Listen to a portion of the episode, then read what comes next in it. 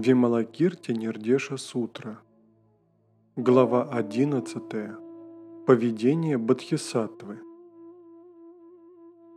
Просветленный толковал Дхарму в парке Амравана, который вдруг стал обширным, а тела всех присутствующих при этом обрели оттенок золотистого цвета.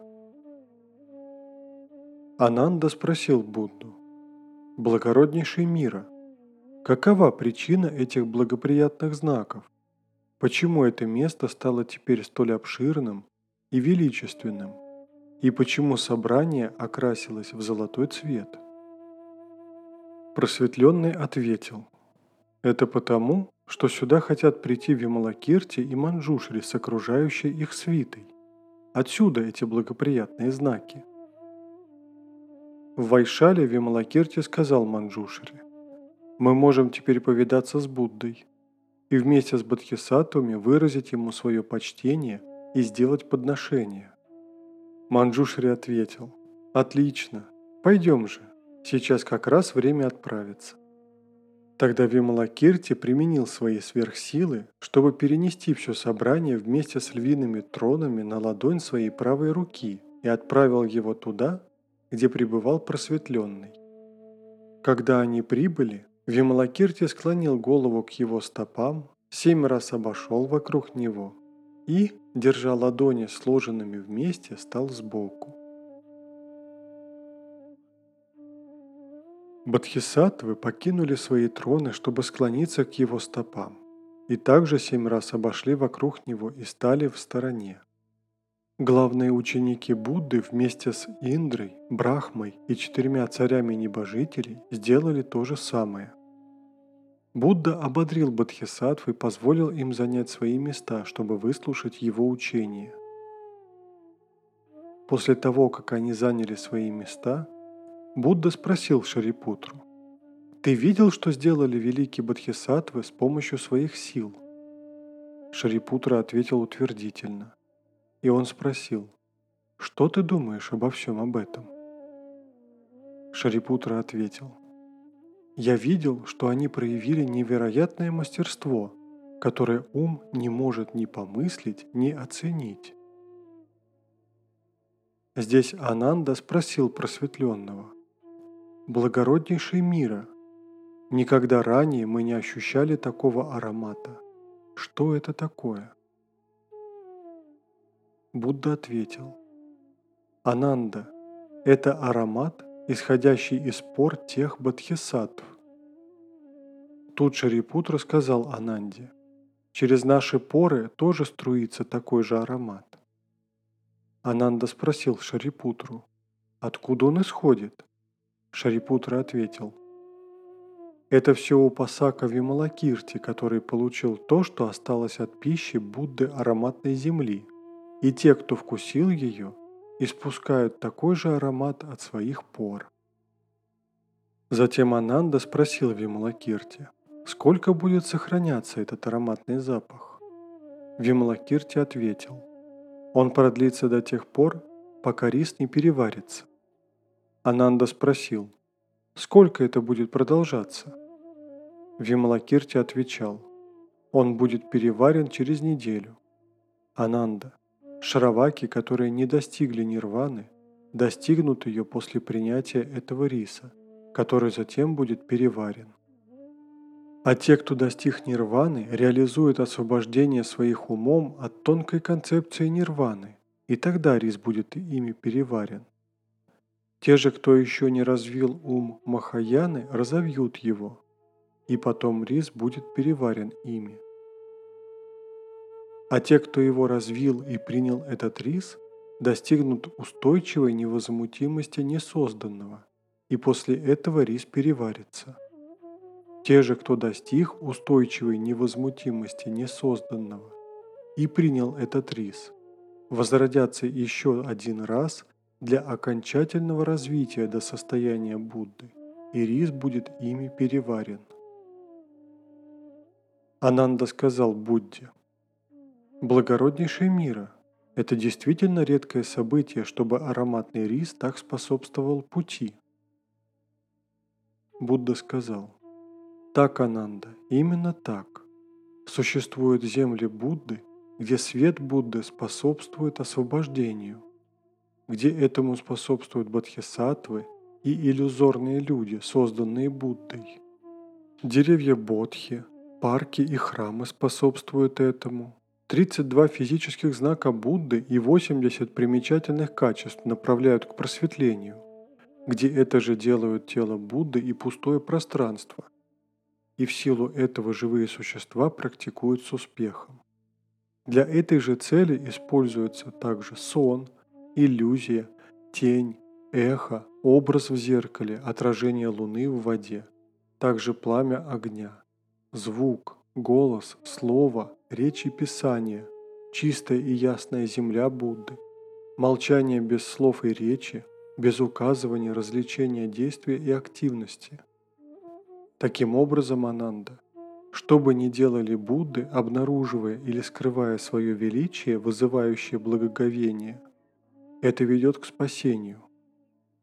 Ананда, вследствие четырех фундаментальных заблуждений в отношении эго, разделенных на 84 тысячи помрачений, заставляющих живые существа претерпевать несчастья и тревоги, Будды пользуются этими испытаниями, чтобы исполнить свои обеты – это называется вратами к просветлению.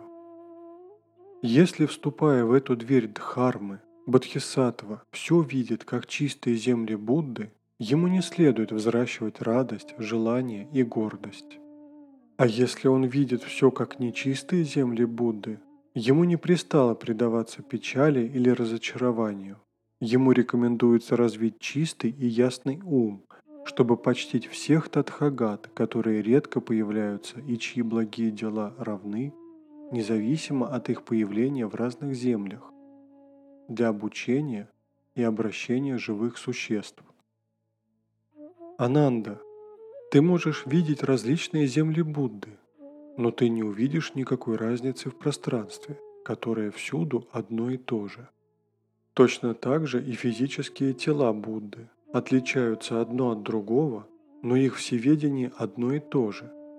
Ананда, природа физических тел Будды, их дисциплина, безмятежность, освобождение и полнота знания освобождения, их десять сил, их четыре неустрашимости, 18 непревзойденных характеристик, их беспредельная доброта и сострадание, возвышенные деяния, их бесконечные жизни, проповедание ими Дхармы для обучения и обращения живых существ и для очищения земель просветленных все одни и те же. Отсюда их титулы «Всеведущий», «Истинно сущий» и «Просветленный». Ананда, если я стану называть тебе полное значение этих трех титулов, то пройдет целый эон, а ты все еще не сможешь выслушать его полностью. Даже если космос будет полон живых существ, хороших слушателей, подобно тебе, и как ты, удерживающих в памяти все, что ты слышал от Харме, то и они тоже проведут целый эон, но так и не смогут услышать мое полное объяснение этих трех титулов. Ибо Ананда, Высшее просветление Будды безгранично, а его мудрость и сила речи невыразимы. Ананда заявил, «С этого момента я не посмею больше утверждать, что слышал от Дхарме многое». Будда сказал, «Ананда, не предавайся вероотступничеству». Почему? Потому что я говорил – что ты слышал от Харми намного больше, чем Шраваки, но не больше, чем Бодхисаттвы. Ананда, мудрый человек не должен давать ограниченной оценки стадии Бодхисаттвы, так как глубину океана можно измерить. Но невозможно измерить безмятежность, мудрость, невозмутимость, силу речи и все благие деяния Бодхисаттвы. Не будем, Ананда, пока обсуждать поведение Бодхисаттвы. Силы, проявленные сегодня в Ямалакирте, не могут быть достигнуты всеми шраваками и протека Буддами используя они свои духовные способности в течение сотен или тысяч эонов. При этом гостившие бодхисаттвы сложили вместе ладони и сказали Будде, «Благороднейший мира, когда мы впервые увидели этот мир, мы подумали о его низком положении, но теперь мы сожалеем о нашем неправильном мнении. Почему? Потому что надлежащие средства непостижимы. Выполняя свою задачу освобождения живых существ, они появляются в различных Будда-землях, подходящих для этой цели. Благороднейший мира, подари нам, пожалуйста, немного света Дхармы, чтобы мы по возвращении в нашу собственную землю могли всегда помнить о Тебе. Будда сказал им, есть истощимые и неистощимые дхармы, которые вам следует изучать.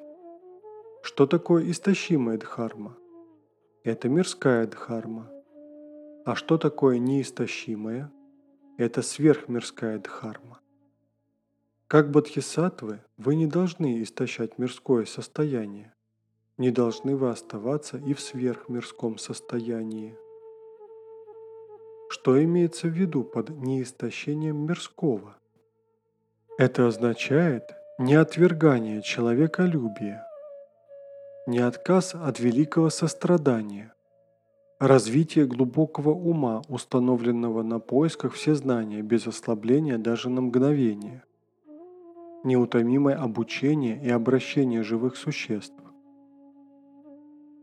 постоянная практика четырех побеждающих бодхисаттвовских методов – поддерживание верной дхармы даже ценой жизни, неустанное насаждение всех замечательных корней, непрекращаемое примирение надлежащих средств и преданность, неустанные поиски дхармы, усердное ее проповедование, прилежное почитание всех Будд. Отсюда бесстрашие при вступлении в поток рождения и смерти, отсутствие радости при чествовании и печали при немилости, воздерживание от пренебрежения теми, кто не практикует дхарму, уважение к практикующим дхарму, как если бы они были Буддами, помощь страдающим от клеш в развитии правильной мысли – Воздержание от желания и удовольствия без всякой идеи вознаграждения за такое высокое поведение. Не предпочтение собственного счастья, а радость счастью других. Рассматривание собственного переживания самадхи как состояния, сходного с переживанием в аду. Рассматривание собственного пребывания в самсаре подобным прогулке в парке – при встрече с теми, кто ищет дхармы, поощрение мысли о них как о хорошем учителе дхармы. Дарение всего, чем владеешь, чтобы реализовать все знания. Взращивание мысли о спасении тех, кто нарушил наставление. Размышление о совершенствах, как о столь же дорогих, что и ваши родители – Мышление о 37 состояниях, содействующих просветлению, как если бы они были помогающими родственниками. Насаждение всех замечательных корней без каких-либо ограничений.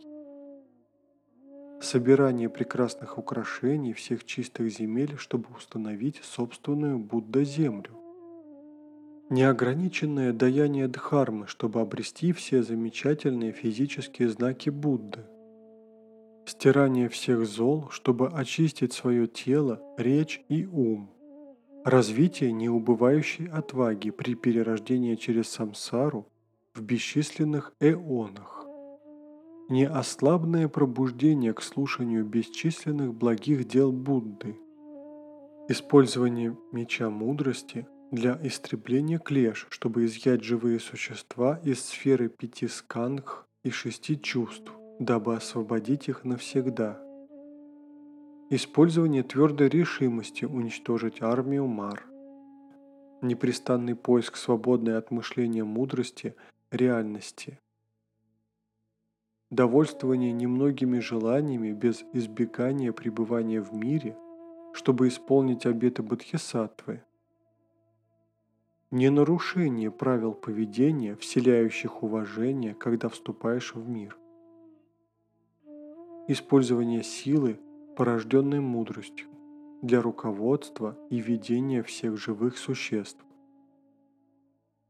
Контролирование мыслительного процесса, чтобы никогда не забывать дхарму. Осознавание корней всех живых существ с целью отсечения их сомнений и подозрений относительно их основополагающей природы. Использование силы речи для проповедования дхармы – совершенствование десяти благих деяний, чтобы снискать благословение людей и девов с целью порождения среди них, чтобы распространять дхарму. Практикование четырех безмерных для обучения небес Брахмы. Радование приглашению разъяснить и восславить Дхарму, чтобы достигнуть совершенства проповеди – Превосходные навыки тела, речи и ума, чтобы снискать, как у Будды, умение держаться, вызывающего уважение. Глубочайшая практика благой дхармы, чтобы наши деяния были непревзойденными. Практика Махаяны, чтобы стать бодхисаттвой монахом. И развитие никогда не отклоняющегося ума, чтобы не пропустить всех благих заслуг. Таков бодхисаттва, не истощающий мирского. Что значит бодхисаттва, не остающийся в сверхмирском состоянии? Это означает изучение и практика нематериального, но без пребывания в пустоте. Изучение и практика бесформенности и недеяния, без пребывания в них. Изучение и практика того, что за пределами причин – но без того, чтобы остаться в нем. Исследование непостоянства без отбрасывания корней благоприятной причинности. Исследование страдания в мире без ненависти к рождению и смерти. Исследование отсутствия эго при одновременном, неустанном обучении всех живых существ. Исследование нирваны без намерения быть в ней постоянно исследование отказа от нирваны, тогда как ваше тело и ум установлены на практике добрых деяний. Исследование назначения всех дхарм, тогда как ум установлен на практике превосходных деяний. Исследование нерожденного в то время, как пребываешь в иллюзии жизни, чтобы принять на себя ответственность за спасение других. Исследование беспристрастности без отсечения потока страстей. Исследование состояния недеяния, проводя в жизнь дхарму, чтобы обучать и обращать живые существа. Исследование пустоты без забывания о великом сострадании. Познание нирваны без желания оставаться в ней. Исследование нереальности всех дхарм – не имеющих ни твердости, ни независимого существования, ни эго, ни бесформенных, но поскольку ваши собственные основные обеты исполнены не полностью, то не следует рассматривать заслуги, безмятежность и мудрость как нереальные, и таким образом прекращать практиковать их. Таков бодхисаттва, не остающийся в безмятежном состоянии. Более того, чтобы снискать заслуги, Бодхисаттва не остается в надмирском, а чтобы реализовать мудрость, он не истощает мирского. В силу своей великой доброты и сострадания он не остается в надмирском, чтобы исполнить свои обеты, он не истощает мирского. Чтобы собрать целительное лекарство Дхармы, он не остается в надмирском, а чтобы доставить лекарство, он не истощает мирского. Поскольку он знает болезни всех живых существ, он не остается в надмирском, а поскольку он хочет исцелить их недуги, он не истощает мирского. Добродетельные. Бодхисаттва, практикующий эту дхарму, не истощает мирского и не остается в надмирском. Это называется конечной и бесконечной дверями дхармы к освобождению, которые вам надлежит изучать. Услышав разъяснение Буддой Дхармы, бодхисаттвы преисполнились радостью и были осыпаны дождем из небесных цветов различного цвета и аромата в качестве подношения Будде и его проповеди. Затем они преклонили головы к стопам Будды и восхваляли его учение, которого они прежде не слышали, говоря – Сколь удивительно искусное использование Будды Шакьямуни искусных методов. Сказав это, они исчезли, вернувшись в свою собственную землю.